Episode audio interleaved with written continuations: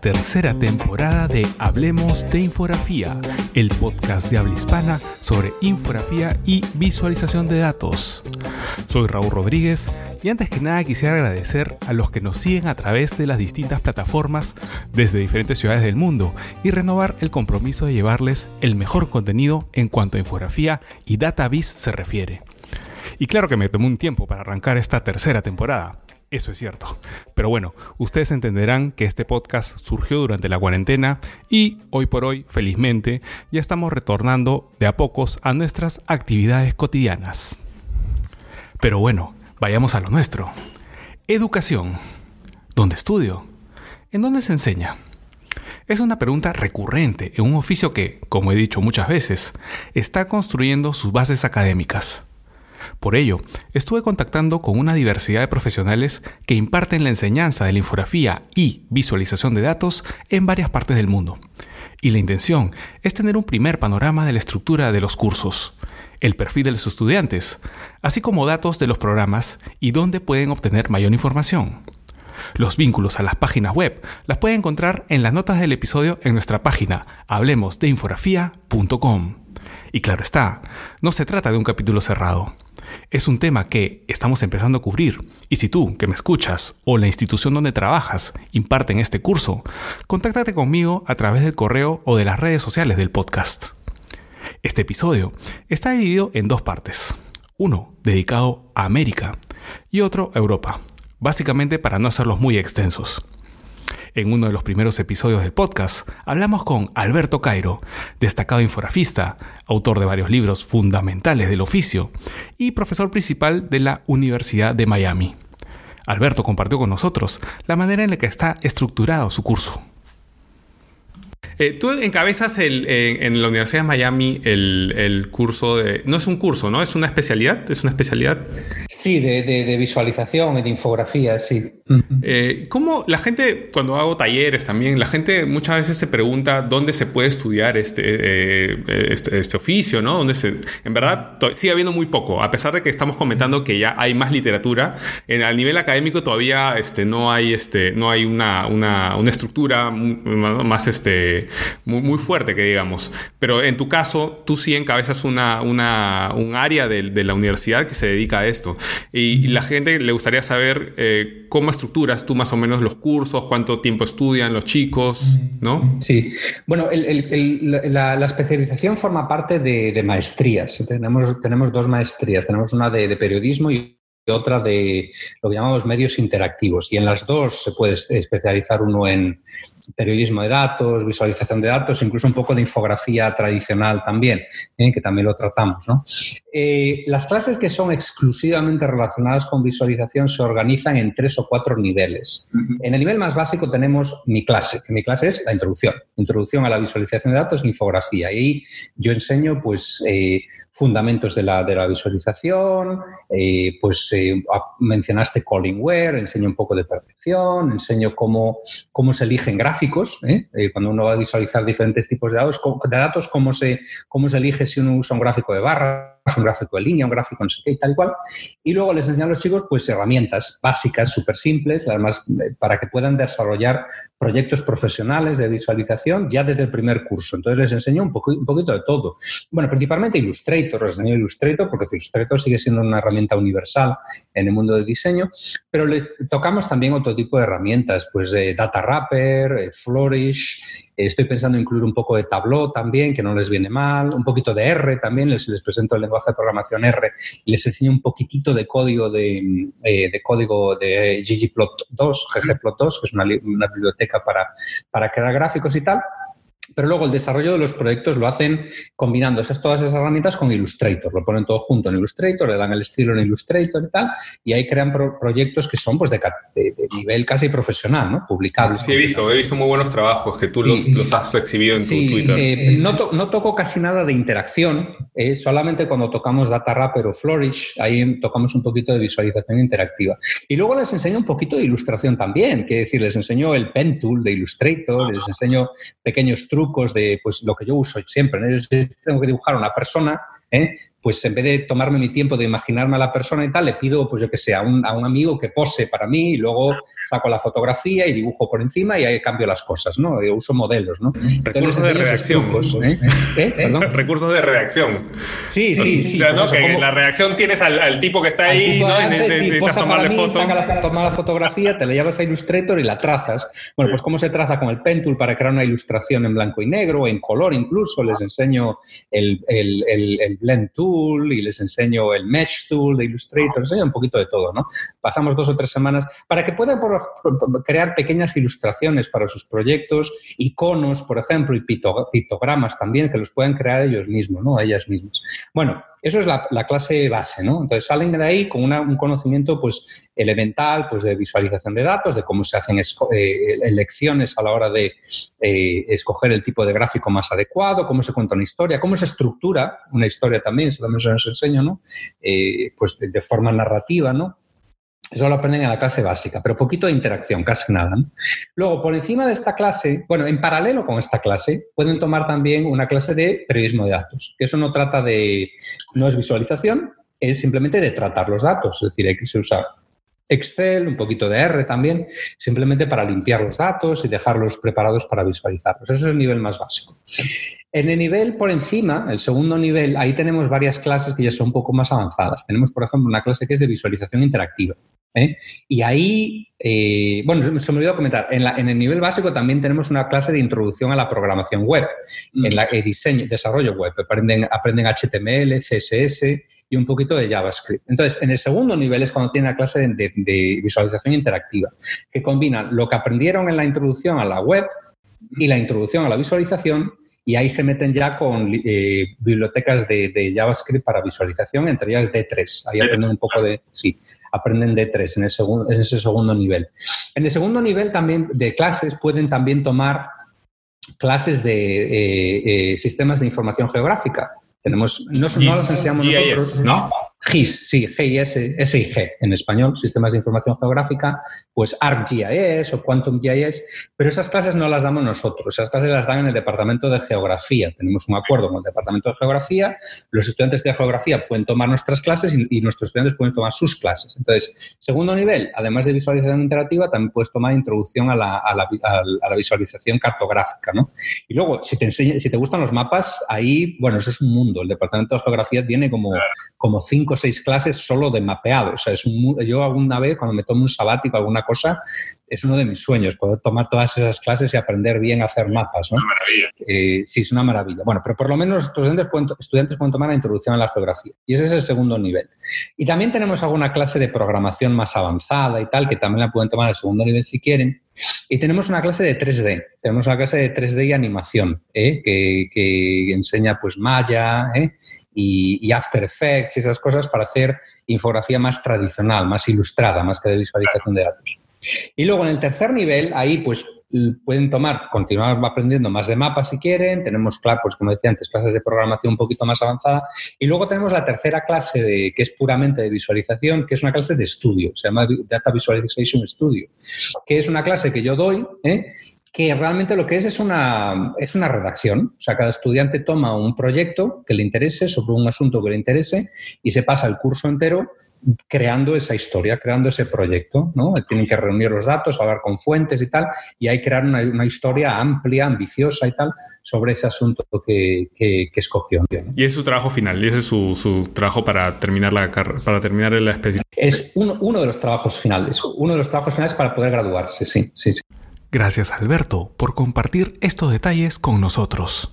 Luego nos fuimos hasta el sur del continente, a Chile, más exactamente a la Universidad Católica, y pudimos conversar con Daniela Paz Moyano, docente en dicha casa de estudios, y que nos contó todo sobre el diplomado en visualización de datos de la Escuela de Diseño. Daniela Paz Moyano, Dávila, de la Universidad Católica de Chile, bienvenida al podcast, qué gusto tenerte por acá, gracias por atendernos. Ay, gracias a ti por eh, invitarme a hablar un poquito desde la experiencia chilena del de diplomado en visualización de datos que hacemos en la Universidad Católica. Cuéntanos, eh, ¿cuál es la oferta de la Universidad Católica de Chile en este diplomado de visualización de datos?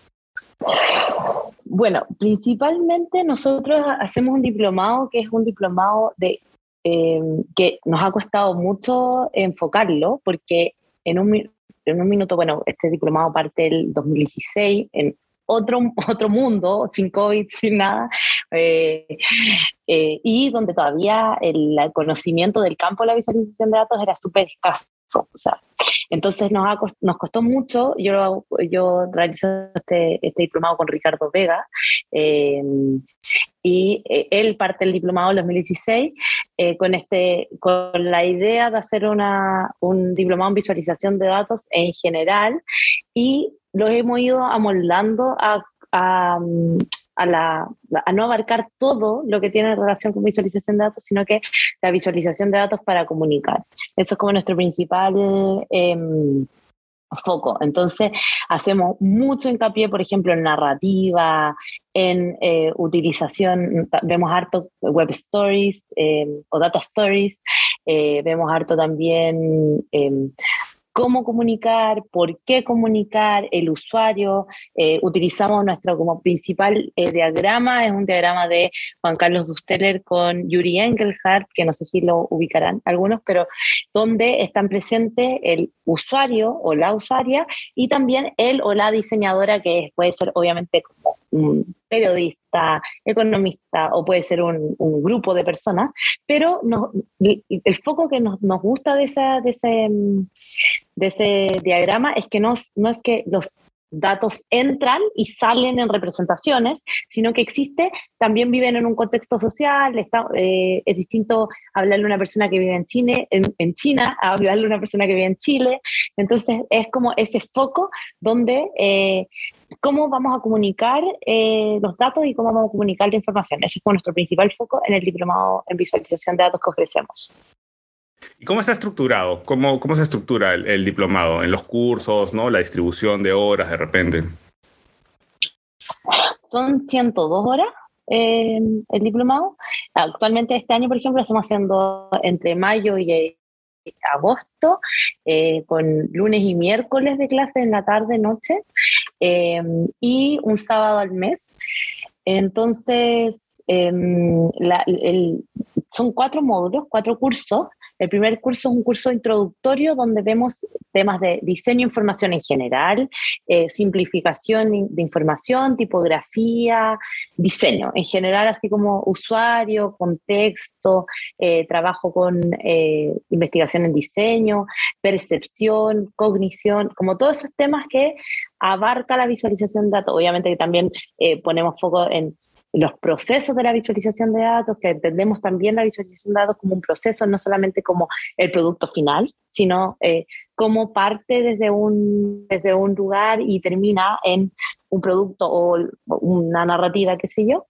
Em, y luego pasamos a un segundo módulo, que es el módulo en que los alumnos nos odian, pero al final igual lo pasan bien, que es el módulo técnico.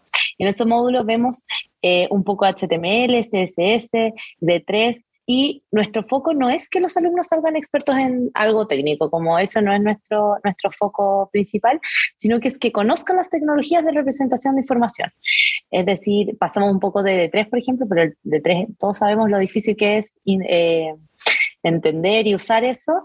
Entonces, em, eh, lo, vemos como una pincelada, también vemos e-chats, vemos eh, alguna, alguna Flourish, herramientas de, también datos, como eh, análisis de datos en Python, pero así muy una pincelada general.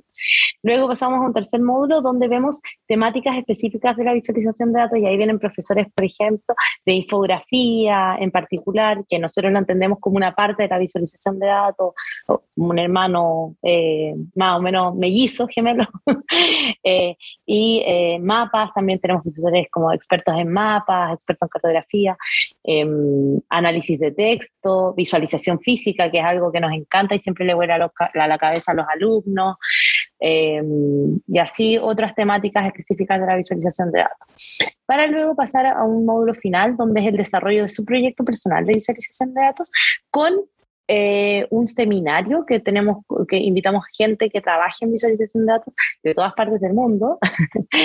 eh, y ahí tenemos profesores invitados que nos cuentan su experiencia, por ejemplo, en, medios de comunicación, en como los distintos campos donde se puede generar visualización de datos. Eh, organizaciones, ONGs, qué sé yo, pero además eh, terminan realizando su proyecto final de visualización de datos, donde eh, los hacemos en grupo, sobre todo por esta mirada interdisciplinar que nosotros también tenemos de la visualización, que no es solamente un campo para los diseñadores o para los eh, desarrolladores, sino que es un campo en que podemos converger todos y, y es rico que converjan las distintas, las distintas profesionales, que los dos y las distintas profesionales que vienen al diplomado. Justo hablando de eso, eh, me comentabas que hay mucha diversidad en los perfiles que, llegan al diplomado, ¿no? De repente nos puedes contar un poco de eso. ¿Cuál es el perfil de los alumnos eh, actualmente? Actualmente, eh, en esta versión, em, sorprendentemente tenemos muchos diseñadores, pero en general llegan un montón de em, disciplinas variadas. Hemos tenido profesores, hemos tenido biólogos también, así como muy, muy variados, economistas, ingenieros, periodistas. Hoy hay, much, hay mucha carga de las disciplinas de la comunicación, obviamente, en el diplomado. Vienen muchos diseñadores, sobre todo porque es un diplomado que se imparte en la Escuela de Diseño de la Universidad Católica. Eh, pero hemos tenido así una variedad, un abanico gigante y nosotros siempre nos reímos porque algo que recién te contaba, de, esta, de esto que los ingenieros vienen siempre con la idea de hacer un dashboard, como ya no, pero es que yo necesito hacer un dashboard porque tiene que ser más eficiente y terminan así eh, no, yo quiero hacer visualización física como José Duarte o quiero hacer una visualización como Giorgia Lupi, como encantados, así con, la, con el oficio manual de la, de la visualización. Y eso es muy rico y muy entretenido porque se dan cuenta también de los beneficios que tiene eso, que finalmente la visualización no es solamente algo técnico, algo pulcro, sino también esa cosa visceral, esa cosa artística que tiene, que también es súper lindo y súper... Eh, importante para nosotros. Es, eh, ahora que has citado a Lupi, es de hecho una herramienta de autoconocimiento también, ¿no? Que yo lo aplico con mis alumnos, en donde básicamente la, primera dinámica es hacer una recopilación de datos de tu propia vida y generar una visualización a partir de eso, ¿no? Entonces se la pasan genial, ¿no? Obviamente ya después viene la parte, la parte técnica y la parte más compleja en donde, como tú dices, ¿no? Nos odian, ¿no? Este, pero, pero empiezo así, ¿no? Empiezo con una, una cosa onda, Dear Data, este, ¿no? Y me imagino que también, ¿no? Es lo que cuentas con los ingenieros, que, que, que, que conocen ese otro lado, ¿no? Que no es el dashboard, ¿no? Este frío y, de repente que es básicamente técnico y, cruzan, ¿no? De alguna manera hacia, hacia la parte más artesanal, ¿no? Hacia la parte más íntima probablemente y que también genera datos, ¿no? Y que también genera visualizaciones. Sí, de hecho, eh, el lunes mismo, aunque, aunque no está, esto no estaba preparado, el lunes mismo entregan, eh, los alumnos del diplomado entregan su primer proyecto, que es un self-data track. Así que eh, justamente como con la idea de, obviamente que apropiarse de los datos, entenderlo y cómo cuando uno entiende y se apropia los datos, porque son tus propios datos, son los datos que salen de ti, eh, cómo generamos narrativas y podemos contar una historia a través que no solamente la historia oral, sino que también es la historia con los datos. Eh, como esto también es el primer encargo del diplomado. Hay, hay, muchas cosas que uno de repente no conoce uno mismo, ¿no? Entonces, a veces plasmándolo en una visualización, a veces te das sorpresas, a veces confirmas lo que ya sabías, o a veces te sorprendes de, de repente tenías algo mucho más, ¿no? Más intenso de lo que pensabas, ¿no? Por, qué sé yo, ver series, ese tipo de cosas, ¿no? Y, eh, Daniela, una consulta. Eh, ¿Cuándo son las admisiones para el diplomado, por lo general? Por lo general empiezan eh, a finales de, del año, pero siempre estamos, o sea, ya están abiertas para el próximo año. Como siempre vamos a, todavía no tenemos las fechas claras del otro año, en general lo impartimos, lo tratamos de impartir el primer semestre de entre abril y julio, como esos son, eh, pero siempre le pueden escribir a la, a, a la universidad, a diseño, eh, y eh, siempre estamos recibiendo mm, currículums y etcétera. Siempre lo, hacemos todos los años los datos los vamos a dejar en las notas del episodio en la website de Hablemos de Infografía para que la gente pueda contactarse directamente con eh, la, Facultad de Diseño de la Universidad Católica de Chile. Eh, gracias Daniela, gracias por tu tiempo. Espero que, salga todo bien en el diplomado y mucha suerte. No sé si quieres eh, comentar algo más que los diplomados ahora en la universidad están siendo todos online. Entonces, que, que este va a seguir siendo online este año, el próximo año y no sabemos hasta cuándo, así que porque ha resultado súper bien. Muchas gracias Daniela, gracias por tu tiempo y todo lo mejor para el diplomado que están llevando a cabo allá en Chile y mucha suerte. Muchas gracias a ti. Gracias a Daniela por su tiempo y mencionar también que ella es cofundadora de ODEGI, el Observatorio de Datos y Estadísticas de Género e Interseccionalidades, por lo que les recomiendo seguir sus redes sociales para mayor información. Volvemos al hemisferio norte, a México, en donde conversamos con Roberto Cabezas, director de medios digitales y tecnología en Centro, Instituto de Estudios Superiores en diversas ramas del diseño y que desde hace ya unos años incursiona en el rubro de visualización de datos e infografía. Cabe destacar que es la institución que año a año lleva a cabo Infobiz, el encuentro más importante de la especialidad en nuestro idioma. Esto fue lo que nos contó sobre su programa educativo. Roberto Cabezas de Centro en México. ¿Qué tal? ¿Cómo estás? Bienvenido al podcast. Bienvenido a Hablemos de Infografía. Hola Raúl, un gusto conocerte y, saludarte y muchas gracias por la invitación para, para poder hablar de nuestro programa, de, de la visión que nosotros tenemos para, para, la visualización de datos, quizá no solo a nivel latinoamericano, sino es, es, es un perfil a nivel global que se necesita y que cada vez se desarrolla más hacia diferentes aristas. Eh, seguirle el paso a esas aristas ha sido difícil porque es, mucho conocimiento, son muchas plataformas, eh, mucha paciencia también para, para aprender a dialogar entre diferentes equipos de trabajo. Eh, para nosotros creo que es, muy importante mantener el, el buen diseño, la buena comunicación pero últimamente también hemos integrado dentro del programa una línea de trabajo más enfocada a ciencia de datos, no con el afán de convertir a los visualizadores ni, en, ingenieros de datos así a nivel súper profesional, ni en científicos de datos, pero sí en personas que tengan una conciencia más fuerte y más fundamental del significado de los números o de los algoritmos que, que ahorita es muchas veces tan fácil correr, pero que el resultado gráfico no está alineado al significado matemático, al significado computacional de esos análisis. Entonces nos interesa comenzar a cerrar esa brecha que hay entre el lenguaje del diseño, el lenguaje de la computación, el lenguaje de la ciencia de datos, cómo, cómo formar una persona que si bien nosotros nos concentramos muchísimo más en el diseño y en, en la comunicación, que estos lenguajes no les sean ajenos y que pueda entender equipos de trabajo, que pueda entender significado de, de, cosas quizá muy básicas que, que por historia cultural no, no se formaron de la manera de vida, media, mediana, moda, o sea, cuál es de verdad el significado de un promedio a nivel gráfico, si están bien representadas las cantidades con, con, con los encodings que decidimos, eh, la, la, decisión simple de si es un triángulo o es un círculo, te puede causar una confusión eh, en una audiencia eh, científica, por ejemplo, para ellos es, es difícil llegar a entender por qué el área no está representada correctamente dentro de las figuras geométricas. Entonces nos, nos interesa extendernos hacia ese tipo de cuidado de la visualización y llevar un balance entre lo que es bonito porque es bonita la visualización, lo que necesita un poco más de rigor académico y científico y lo que necesita bajarse también a, lenguajes para audiencias que, son de, de, carácter general, pero que también necesitan conocer eh, temas de profundidad, pues eh, irónicamente, la historia nos muestra que no siempre la, ciencia, los números y el diseño estuvieron separados, sino que hay, un, curso ahí que, en el cual se dividen y crean como estas dos islas aparentemente ¿no? este, separadas por un océano que en realidad no debería ser así. me parece interesante el, enfoque que le dan.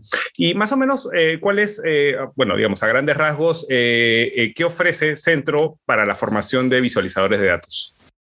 Tenemos un programa que se concentra en los aspectos fundamentales de la visualización a nivel de diseño, tipografía, composición, eh, layout para impreso y para digital. Em, otra parte enfocada en analítica. Para nosotros también es importante el balance entre lo cualitativo y lo cuantitativo. Entonces nuestras metodologías parten desde la pequeña minería de datos o del small data o thick data en combinación con la creación de bases de datos eh, automatizadas, corriendo y, siendo evaluadas por Python. Enseñamos un poco de ingeniería de datos para comprender que muchas veces esos datos no existen y hay que construirlos. O sea, creo que culturalmente hay, hay una cosa que se ha permeado en las personas de creer que la información sí está disponible en un clic cuando no es así. Entonces, mucha de la frustración que tienen nuestros estudiantes es que llegan con un problema en mente y se dan cuenta que no hay datos con los que poder trabajar ese problema, que hay que construirlos, que hay que levantarlos. Entonces, nuestro, de, de los cambios que hemos hecho, por ejemplo, para esta generación que está corriendo, es readecuar la forma en cómo hacemos investigación y levantamiento, las preguntas que te debes hacer para aproximarte a, una temática en general o a un problema y cómo se pueden ir a partir de, pequeños mapas mentales ligando esa técnica con arquitecturas simples de bases de datos. El objetivo es llegar a tener una, comprensión del flujo completo sin importar el problema, de, cómo ocurre o en una empresa o, en un, eh, un, proceso que sea escalable, creo que es, muy importante para nosotros porque en este momento puede ser tú y tu compañero o tu compañera, pero el proceso es escalable, de modo que si lo llevas a nivel empresarial va a funcionar de la misma forma. Es, esa, esa, idea de escala también es muy importante, ¿no? Lo hemos pasado con el COVID, que resulta que los británicos se quedaron sin celdas de Excel porque nadie sabía que las celdas de Excel tenían un límite. Entonces, esa, esa sensación de escala, con, o sea, ese trabajo a, modular pensando en la escala, con la, base de datos es súper importante. Pero no solamente me imagino que se quedan en, la, parte de datos y minería de datos, sino también van, luego pasan al diseño o paralelamente pasan al diseño o cómo, cómo es la estructura. Cada vez tratamos de hacerlo más colegiado con, profesores y con estudiantes, que, que lo que tú vas descubriendo de lo que quieres hablar sea lo que revisas en tu clase de visualización con diferentes, eh, enfocado a diferentes audiencias, enfocado a diferentes públicos. Eh, tenemos perfiles que ya vienen formados en diseño, entonces con ellos el, ejercicio es empujar mucho más ese, esa reflexión sobre cómo, cómo es la codificación gráfica de la información. Y tenemos perfiles que nunca en su vida han tocado eh, ni Figma, ni Illustrator, ni, ni, nada, con los que tenemos un flujo de trabajo un poco distinto de, de mostrarles que los insumos eh, se pueden construir por diferentes plataformas, por Python, R, eh, Flourish en web, y que te da un asset de, que puedes seguir manipulando en otras plataformas, ¿no? En, en Illustrator, en InDesign. Y nos enfocamos a que ese perfil también nos diga si en realidad quieren hacer la visualización hasta qué nivel si quieren entender cómo tomar decisiones fundamentales de diseño, porque no buscan una visualización tan sofisticada a nivel gráfico, pero sí que esté ordenada y bien ordenada, al menos en tipografía, color, composición y layout. Y hay una parte, eh, perdón. sí, continúa, por favor. Ah, hay una parte de cartografía que también es importante para nosotros en cómo la cartografía trasciende el pensamiento de únicamente una ubicación en el espacio o, en el mapa y está conectada también a diferentes fuentes de información y a diferentes capas de información, no, solo a nivel eh, topográfico, sino social, cultural. Entonces, ¿cómo puede el mapa cobrar una narrativa distinta según se conduzca el por qué estás ubicando un punto en el espacio. Y hay una capa web que soporta también el nivel de diseño digital y eh, la cartografía. Creo que cada vez más la visualización se mueve a la web entonces, pues toca aprender por lo menos lo básico de cómo se monta o cómo es el pensamiento de montaje de web para que tú puedas decidir hasta dónde llega tu perfil y en dónde contratas a un especialista web, pero que siempre esté de tu lado la decisión gráfica. Muy interesante el, enfoque. Y digamos, ¿cuánto tiempo es el programa de estudios en, Centro? Dura un año. El primer año es, eh, el primer cuatrimestre, pues son 14 semanas, estamos divididos en 14 semanas, es, es en su mayoría esto que te estoy contando. Luego va profundizando un poco más hacia la web, hacia la narrativa, la forma de contar la historia eh, gráfica, el discurso, el discurso escrito. También ejercitamos un poco eh, cómo construir el contexto de la visualización. Eh, creo que la palabra escrita es, es, importante también porque contextualiza.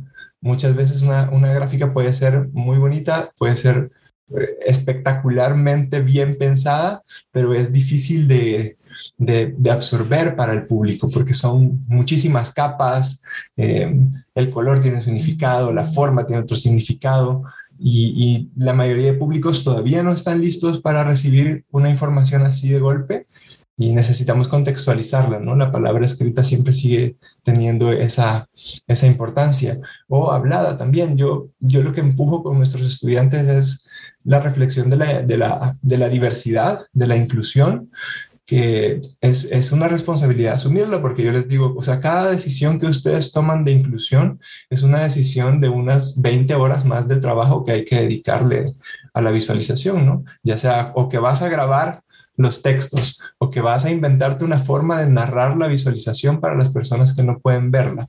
Eh, entonces, cada decisión de inclusión que se toma es una decisión de responsabilidad, de compromiso de tiempo con el proyecto. Y eso de que, de que la visualización es la simplificación de algo, la verdad es que es, es básicamente un mito, ¿no? En realidad, a veces tienes que dedicarle más tiempo del que tenías planeado, que es lo normal, ¿no? Entonces, este, eso también tiene que entrar de repente en la cabeza de los estudiantes, ¿no? De los que se quieren dedicar a esto. Y digamos, ¿cuál es el perfil de, de, personas? ¿Es presencial y, eh, o es remoto? ¿Cómo es? es? remoto con clases online. Entonces tú te conectas al, a, cierta hora específica del día con profesores y, y, estudiantes. También nos interesa ese networking que ocurre en el salón virtual donde conoces personas de otros backgrounds y ahí puede haber sinergia de, de colaboraciones, ¿no? Eh, eso nos pasa bastante porque recibimos perfiles de, todo tipo. Justo eso quería preguntarte, ¿cuál es el perfil de personas que, que han, han, entrado al curso, al, al, al, programa de centro? Creo que hemos abarcado de, de, todo, o sea, llegan financieros, personas que se dedican al marketing, hemos tenido científicos de datos. Creo que lo, lo importante que, que hacemos una entrevista con cada persona antes de, de aceptar su, su inscripción en el programa Creo que para mí lo importante es que tengan el deseo de aprender a visualizar sin importar el background que tengan, porque la visualización, desde mi punto de vista, se alimenta de, en gran manera de ese trasfondo tuyo. Entonces, una cosa es poder tomar las decisiones de representación gráfica y otra cosa es poder tomar las decisiones de representación gráfica bien contextualizadas dentro de la temática que se está, que se está llevando.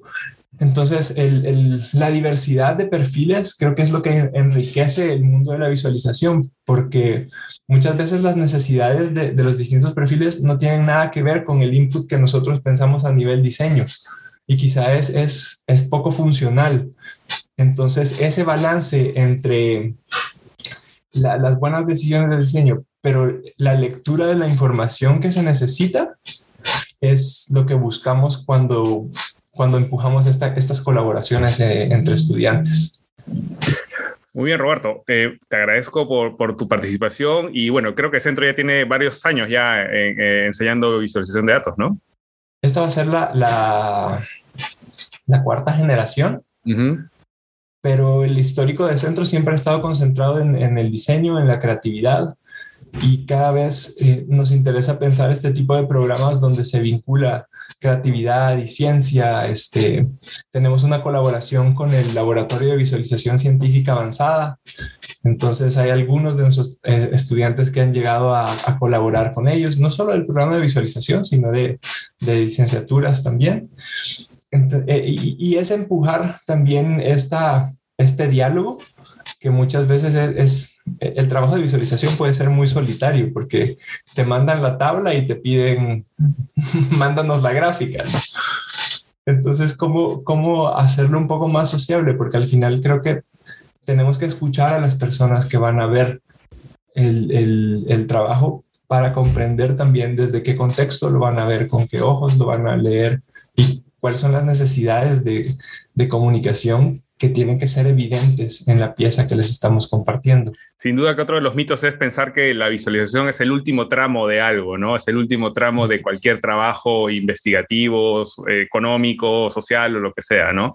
Este, realmente acompañar desde cero el trabajo, la visualización empieza desde el comienzo de cualquier proyecto, ¿no? O sea, no, no es la parte de diseño final que es el output impreso o web que va a tener cualquier proyecto, ¿no? Y me parece interesante que, que, lo enfoquen desde ese sentido, ¿no? Acompañar desde la generación de los datos, porque los datos no se cosechan, ¿no? No, es un, no está ahí, ¿no? En, la, en, la, en el aire o en la tierra para, para recogerlo, sino que es un trabajo que hay que asumir, ¿no? Sí, y creo que cada vez eh, se nota más la importancia de la visualización a nivel proceso o a nivel investigación, donde quizá no necesitas una pieza de gráfica tan sofisticada, sino más bien algo que te permita ver las conexiones que no son tan evidentes.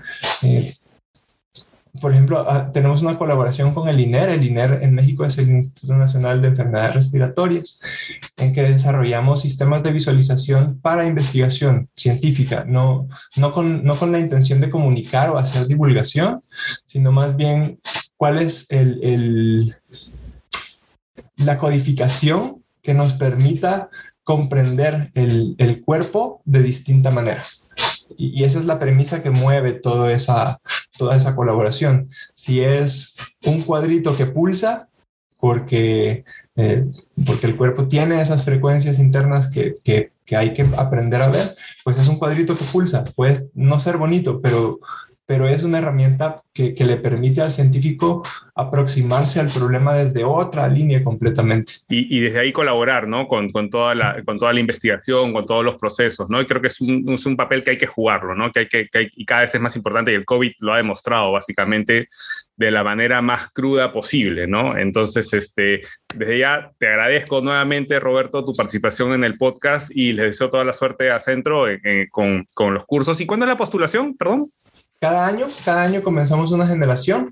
Entonces, a quienes estén interesados o interesadas en, el programa, con gusto en la página del centro pueden encontrarnos en, posgrados. Y gracias a ti, Raúl, por estos espacios y, poder hablar de la visualización y de nuestra visión de la visualización. Muchas gracias, Roberto. Eh, muy buena suerte y saludos a todos por allá. Gracias, cuídate. Gracias a Roberto por darte un tiempo para charlar con el podcast.